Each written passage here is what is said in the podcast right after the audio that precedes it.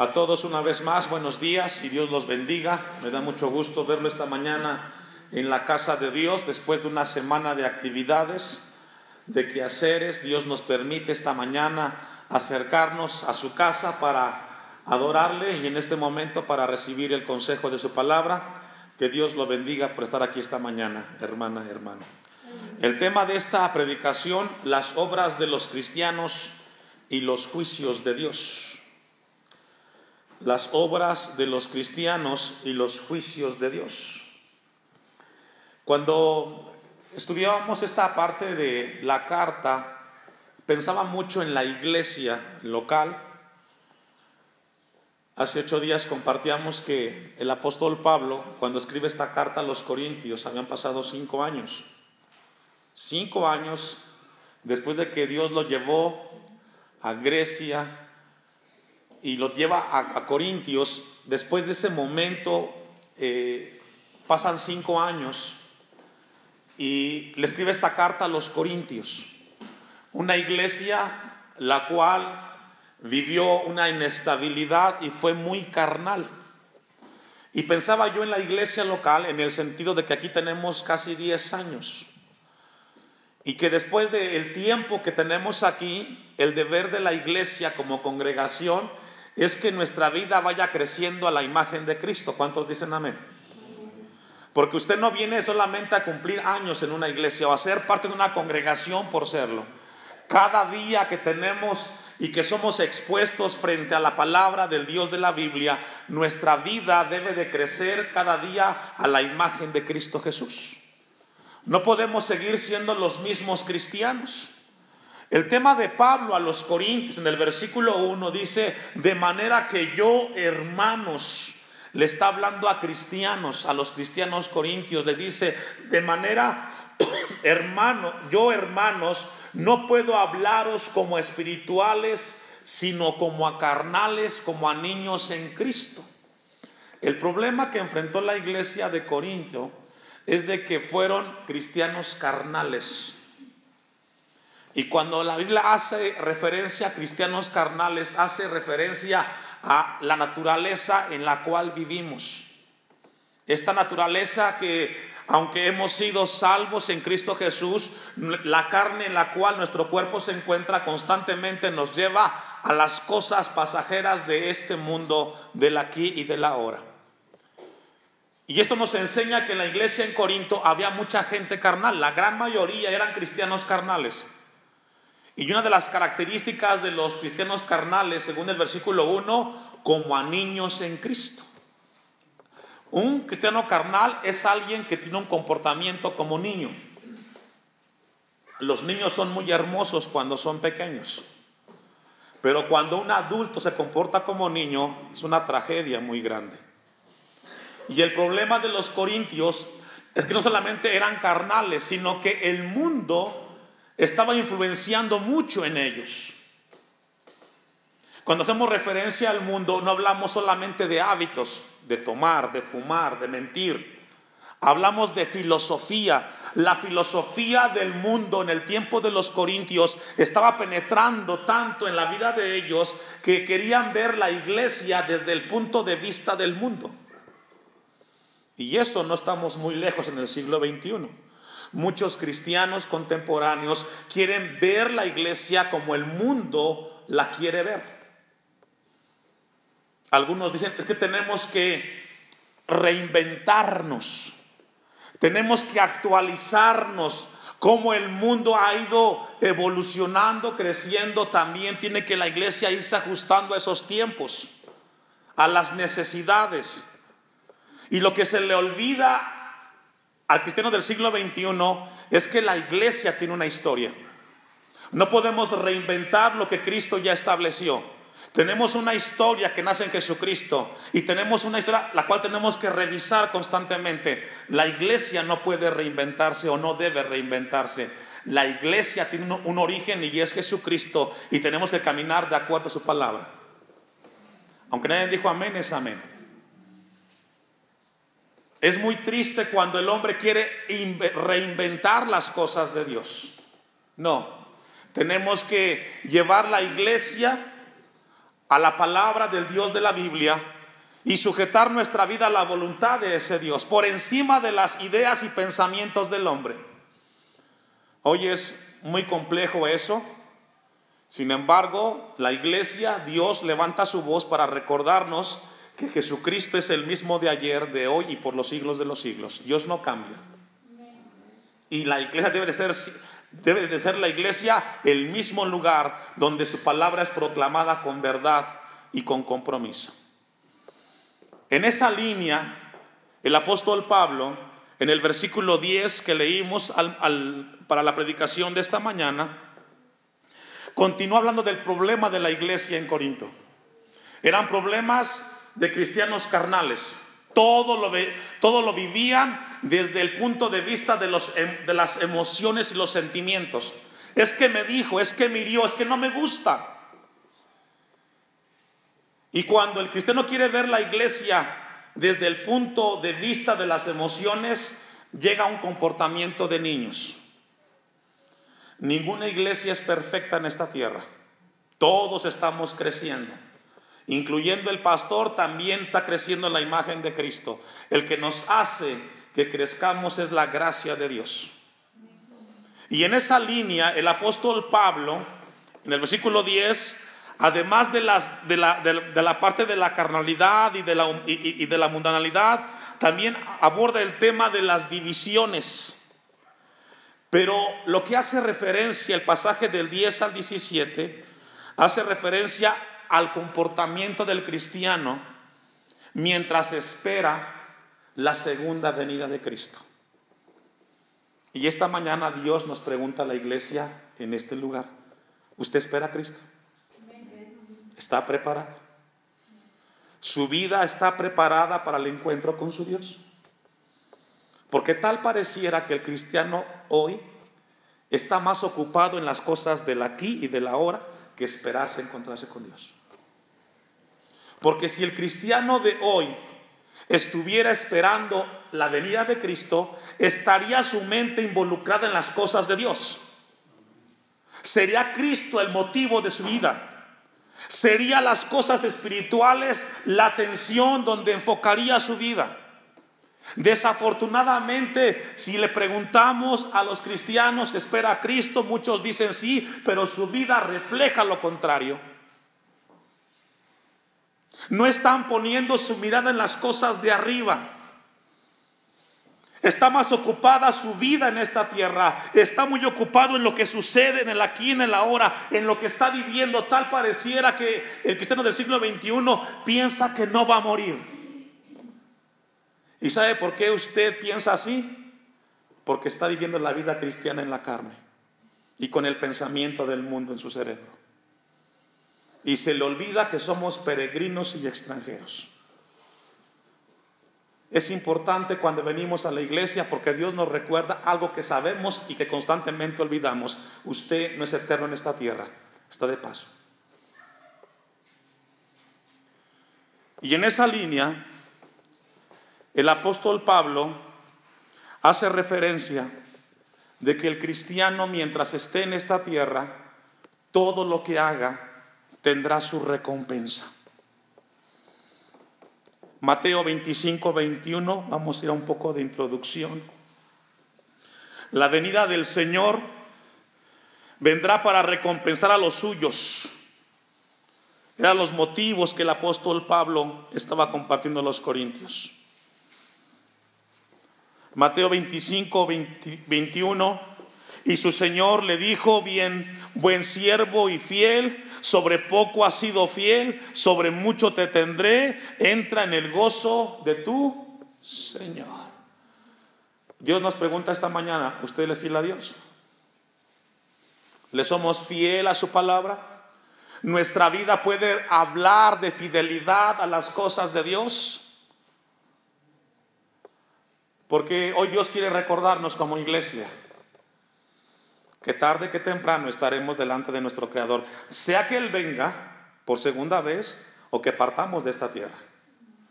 Así como usted no tuvo control del día que nació, tampoco sabe cuánto va a morir. Debemos de estar los cristianos siempre listos para el encuentro con nuestro Creador. Versículo 22. Llegando también el que había recibido dos talentos, dijo, Señor, dos talentos me entregaste, aquí tienes, he ganado otros dos, ¿qué dice hermanos? Talentos. De Mateo 25, 22. Los talentos son aquellas cosas que Dios te dio para que a través de ellas tú des testimonio de la gloria de un Dios vivo. A todos en este lugar, si somos cristianos, Dios nos dio talentos. Y el talento no es para tu orgullo. El talento es para que lo que Dios te dio lo pongas al servicio de Dios y que a través de ese servicio Dios sea glorificado. A todos Dios nos dio una capacidad de compartir el Evangelio de Cristo. Y hoy Dios nos recuerda, vas a entregar cuentas de ello. Como pastor constantemente yo recuerdo esto, yo soy responsable de cada predicación que en este lugar predico, pero usted es responsable de cada predicación que escucha y un día le entregará cuentas a Dios. Amén. A mayor conocimiento, mayor responsabilidad. Dos talentos me distes. Talentos hacen, hacen, hacen referencia a cosas que Dios nos dio. Puedes hablar, es un talento, con parte de Cristo. Dice el versículo 23, su Señor le dijo, bien, buen siervo y fiel, sobre poco has sido fiel, sobre mucho te pondré, entra en el gozo de qué hermanos? De tu Señor. Pablo no estaba buscando la gloria para sí cuando le escribió a los corintios, pero quería que los corintios recordaran que mientras estamos en esta vida, estamos edificando la vida en Cristo en algo. Yo le hago una pregunta a usted, y esto es muy importante, sobre qué está edificando su vida cristiana. Porque en algo la está edificando. Y Dios quiere recordarnos que en aquello que estamos edificando nuestra vida cristiana, un día vamos a entregar cuentas.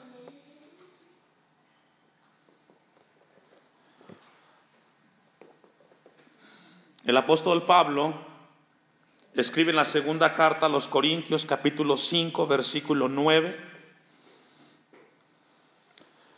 Por tanto, procuramos también, ausentes o presentes, serle agradables. Porque es necesario que todos nosotros comparezcamos ante el tribunal de Cristo. Le invito a buscar la cita. Segunda a los Corintios 5, 9 en adelante.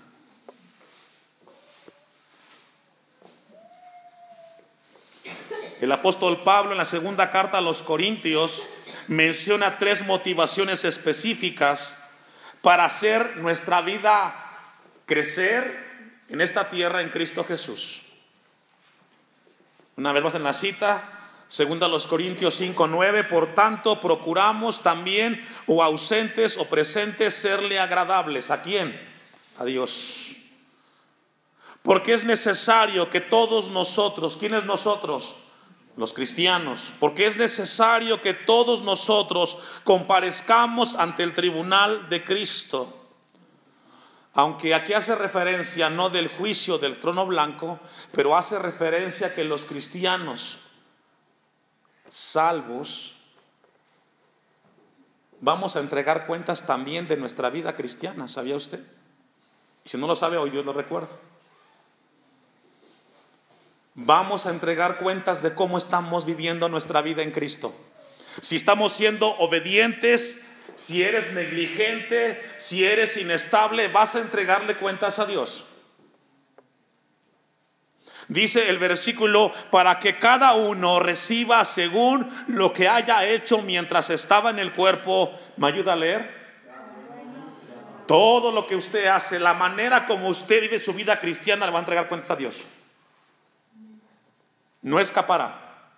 Su negligencia será evaluada delante de los ojos de Dios.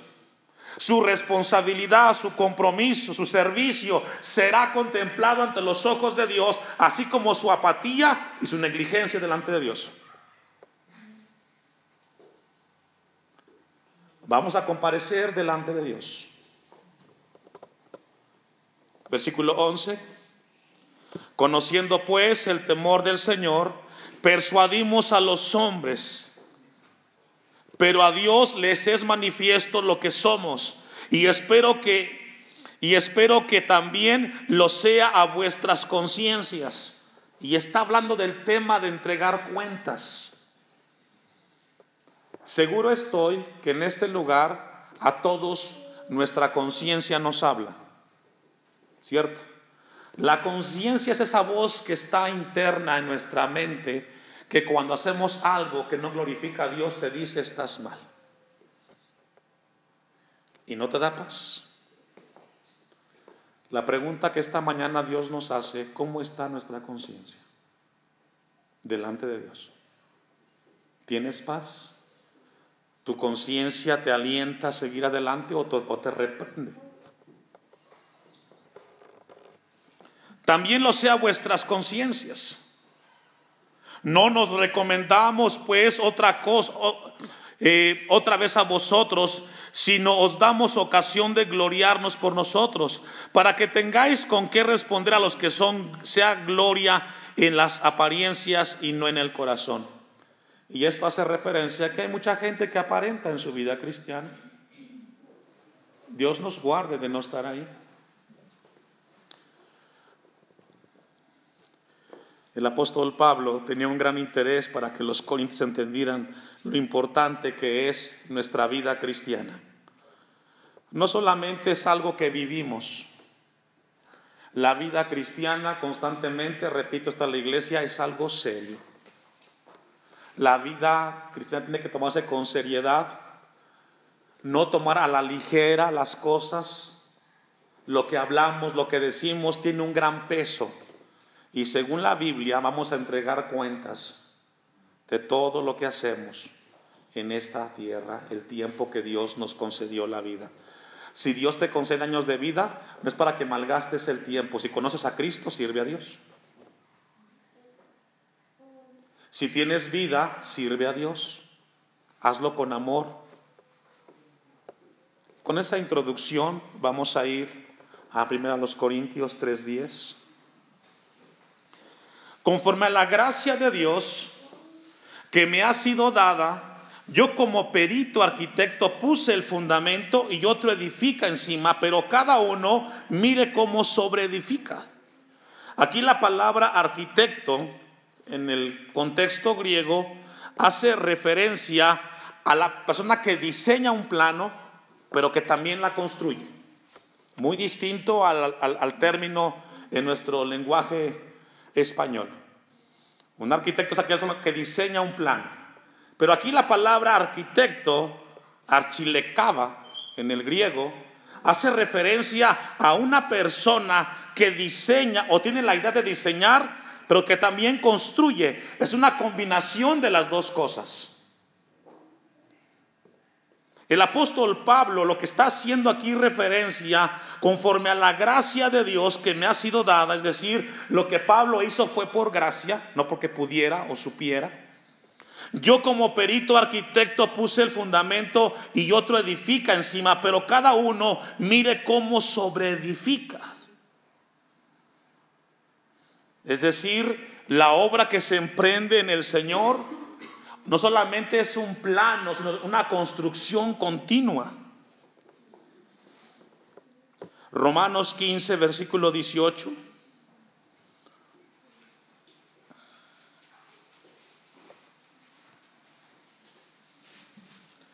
Lo que Pablo había hecho con la iglesia en Corinto no es porque fuera bueno, sino que fue por la gracia de Dios. Todo lo que se puede hacer bien en este lugar no es porque no tengan la capacidad, todo es por la gracia de Dios.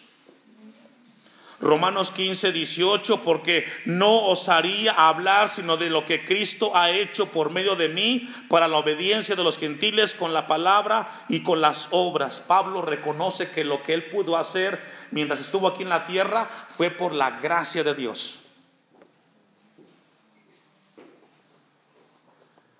Pablo estuvo luchando su vida cristiana en esta tierra fue esforzada y constantemente edificó su vida sobre el fundamento que fue Cristo Jesús. Pero el texto de primera del capítulo 3, versículo 10 dice, y otro edifica encima, pero cada uno mire cómo sobreedifica.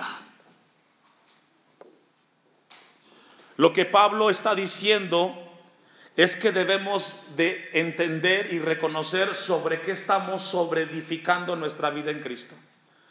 Todos los cristianos edificamos la vida en Cristo porque Él es el fundamento, Él es la piedra angular pero es la responsabilidad de cada cristiano en qué y cómo está sobreedificando su vida. Dios quiere esta mañana que tengamos cuidado sobre qué estamos edificando nuestra vida cristiana. Cada uno sobreedifica, dice el texto 10. Lo que, hace lo que hace referencia es que cada cristiano corintio estaba edificando su vida sobre algo continuamente.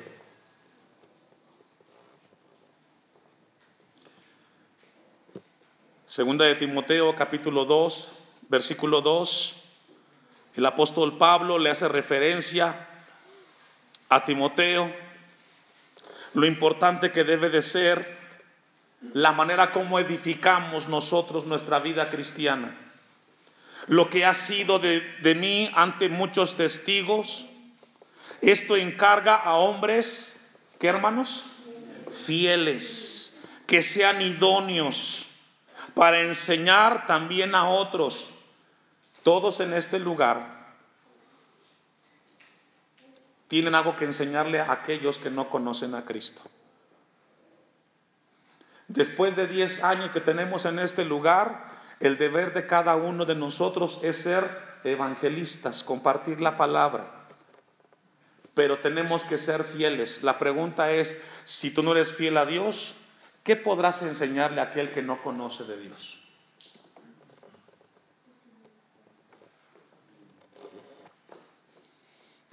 Pero cada uno mire cómo sobreedifica. Tenemos que ver cómo estamos edificando nuestra vida cristiana. ¿Estamos siendo fieles en, las cosas de Dios?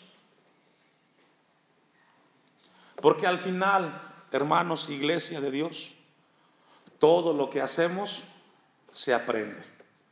Si tú eres un cristiano comprometido con las cosas de Dios, si eres una cristiana comprometido con las cosas de Dios, si le das el lugar de importancia a las cosas de Dios, si tomas con seriedad las cosas de Dios, tu hijo, tu hija hará lo mismo. Pero si tú eres una persona que no le das seriedad a las cosas de Dios, que no tienes compromiso con las cosas de Dios, tenlo por seguro que tu hija cuando crezca, tu hijo cuando crezca, será exactamente igual que tú. Porque el ejemplo arrastra. Por eso esta mañana Dios nos habla sobre qué estás edificando tu, tu vida cristiana. ¿Eres fiel? ¿Eres idóneo? Esto es profundo, hermanos. Esto es muy profundo y muy serio. Porque lo que Dios quiere que veamos es en qué estamos edificando nuestra vida cristiana, que Dios quiere despertar nuestra vida, nuestra conciencia. Nos están viendo, no somos personas que pasan desapercibidas. Aquí en Timilpan los de la comunidad de aquí sabe quién viene a este lugar a congregarse y sabe quién es usted. Y si usted no vive la vida con seriedad cristiana, también lo sabe la gente de afuera. Por eso Dios nos llama esta mañana sobre qué estás edificando. Lo que has oído de mí ante muchos testigos, Timoteo esto encarga a hombres fieles y no solamente habla de liderazgo, todos somos líderes en el hogar. Todos tenemos un lugar de importancia frente a los hijos. Los padres aprenden el 80% del ejemplo de los hijos y el 20% de lo que le enseñas. ¿Cómo quieres que sea tu hijo cuando tú no estés? ¿Cómo quieres que tu hijo tome las cosas de Dios con seriedad o con irresponsabilidad? Tú das el ejemplo.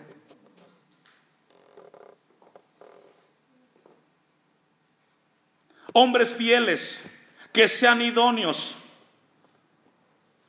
Iglesia, no somos ocurrencia del destino, somos diseño de Dios como congregación.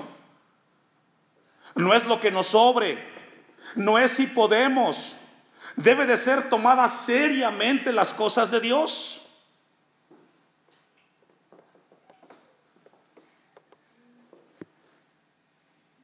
y otro edifica encima, pero cada uno mire cómo sobreedifica. Y este texto 10 de 1 Corintios 3, 10, vamos a volver para cerrar el versículo. Vamos a regresar rápidamente.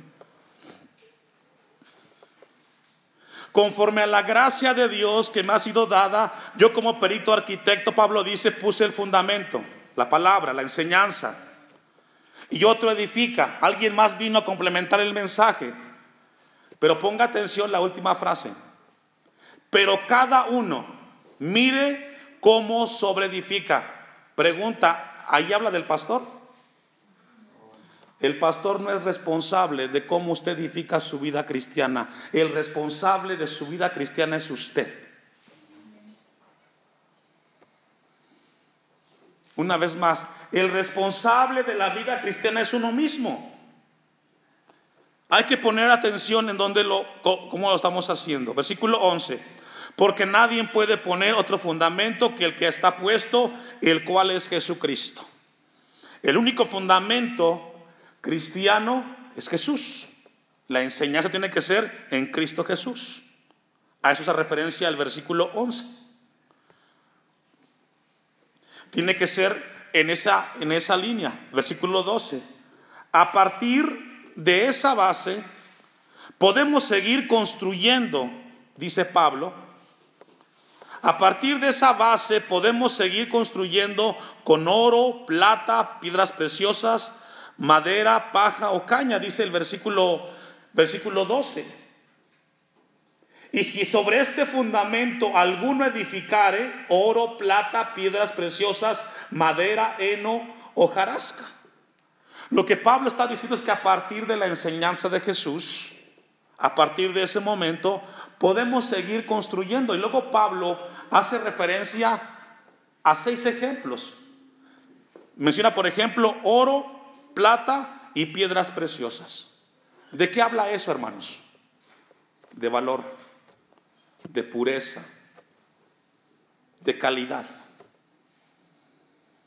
Y las últimas tres madera, paja, madera, dice el versículo 12, madera, heno, hojarasca, ¿de qué habla? De cosas de menor valor.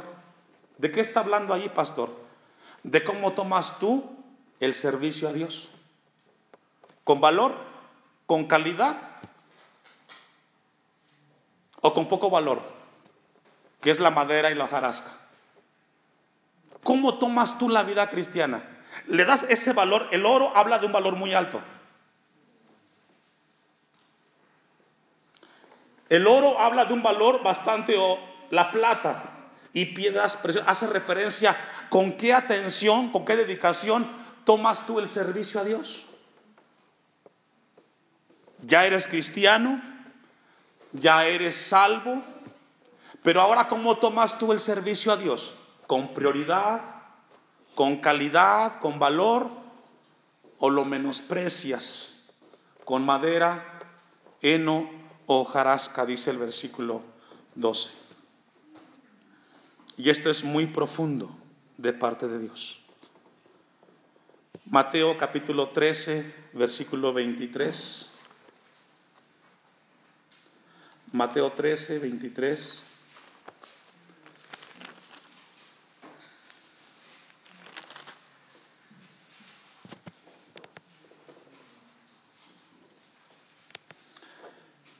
La parábola del sembrador nos habla de diferentes tierras, la semilla es la misma, y esto nos habla que el mensaje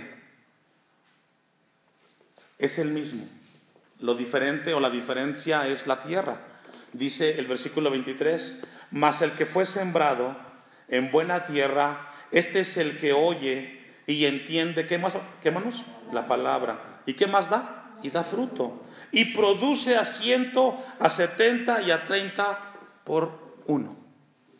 Ese es aquel cristiano que su vida la edifica sobre cosas preciosas, oro, plata y piedras preciosas.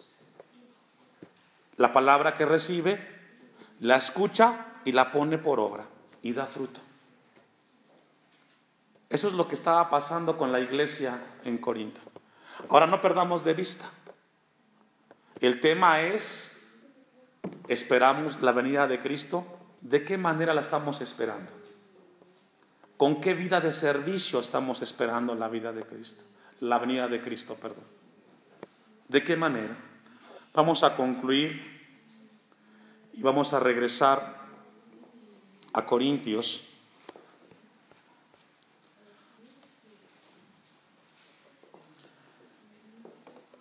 Por último, los últimos cuatro versículos nos habla de cómo son los cristianos.